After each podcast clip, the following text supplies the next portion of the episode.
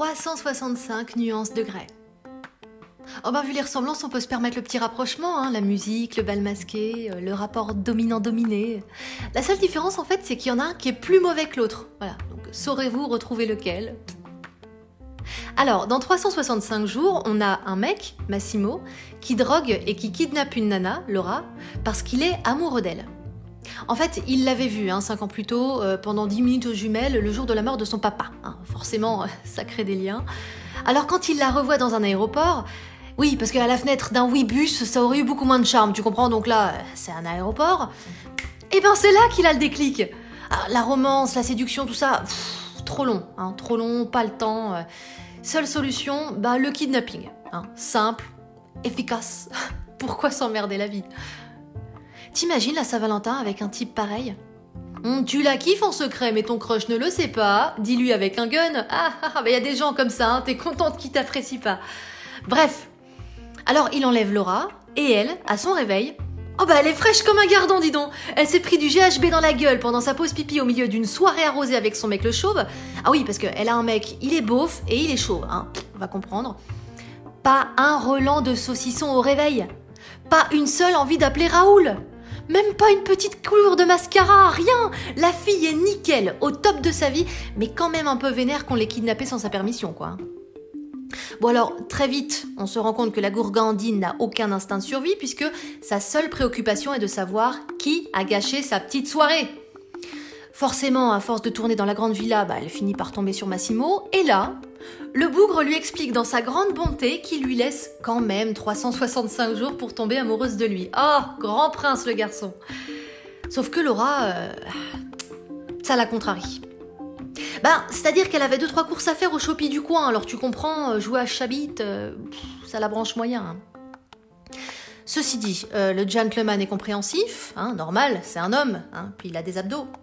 Et elle, bah elle est hystérique, normal, c'est une femme, sûrement en plein syndrome prémenstruel. Hein. Massimo aura donc de toute façon toujours raison, et Laura, subjuguée par tant de muscles et de tatouages, fera mine de lui résister, mais tu t'aperçois vite que c'est pour la forme. Et là, t'as compris à peu près tout le principe du film. L'homme sexy a tous les droits puisqu'il est beau et qu'en plus il est friqué, et la femme est une provocatrice hystérique qui pousse le mal à bout dans le seul but d'être prise de force. Voilà. Eh ben avec ça, Bon, on assiste quand même au milieu à une scène de type euh, Pretty Woman, hein, mais sans le talent, sans le glamour de Julia Roberts, sans, bah, sans rien en fait. Hein, juste un mec qui paye des fringues à sa gredine parce que bah, c'est bien connu. C'est comme ça quand on va amoureuse, hein Ah oui, puis une dispute aussi. Alors, toujours dans des endroits paradisiaques hein, d'ailleurs. Yacht, ciel bleu, champomis. Ah bah ça aide à faire passer la pilule. Donc, Massimo crie en avançant sur le, ponton du bateau. Laura pleure en reculant vers le bord. Et plouf Scène culte de grand plongeon. Marion Cotillard n'a qu'à bien se tenir. On assiste à un espèce de lâcher de chiffon euh, ressemblant à un corps. Oh, c'est merveilleux. Backflip de rambarde, tête la première, aucun réflexe corporel pendant la chute, rien, le néant à du grand art. Suivi par un passage où Massimo demande à Laura quand est-ce qu'elle va enfin se décider à être raisonnable.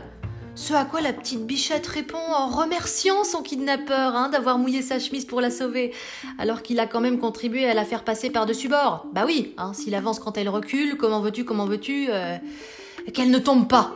Hein. Et évidemment, euh, n'oublions pas cette merveilleuse scène où Laura manque de se faire violer par un pote mafieux de Massimo. Bah oui, mais bon, elle est habillée comme une pute elle aussi. Quelle conne cette Laura. Donc vous l'aurez compris, un film profondément féministe, hein, au message pas dangereux du tout, qui consiste à faire passer la victime pour la fautive. Hein. Bah après tout, quand JB se fait voler sa Porsche, c'est parce qu'il avait qu'à peut-être rouler en Fiat Multipla, hein Non? Non, ça marche pas là? Ah. Bref.